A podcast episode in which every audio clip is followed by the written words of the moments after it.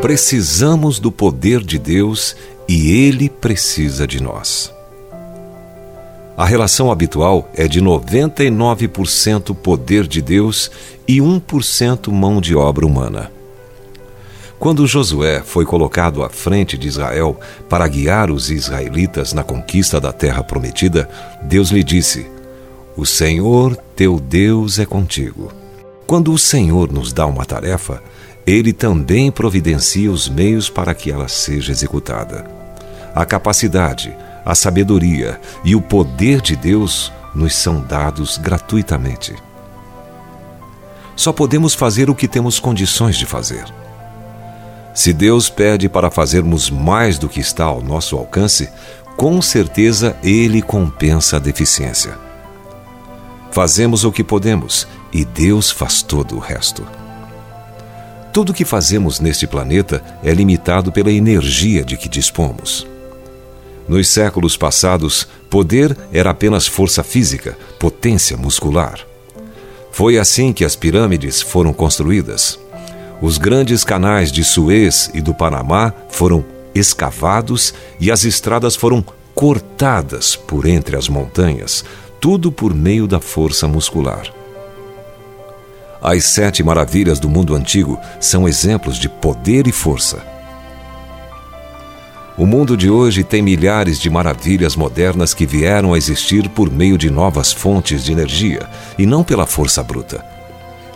Nada é impossível quando o tipo certo de poder está operando.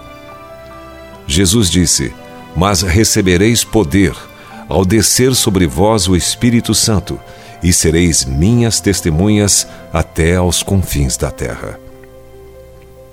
Muitas vezes, a igreja tem depositado sua confiança em conhecimento, erudição, talento, lógica e filosofia.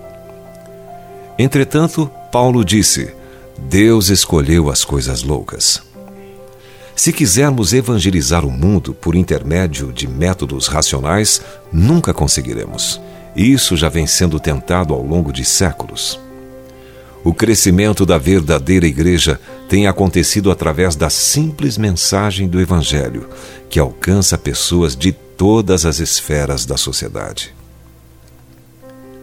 Deus promete que nunca vai colocar sobre nós nada que não possamos suportar e que também não vai pedir para fazermos mais do que somos capazes de fazer.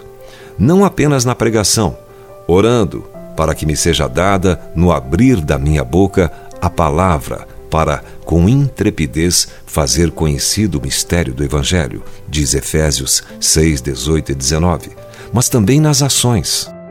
Portanto, execute as obras de Deus hoje, em todos os caminhos por onde Ele o conduzir.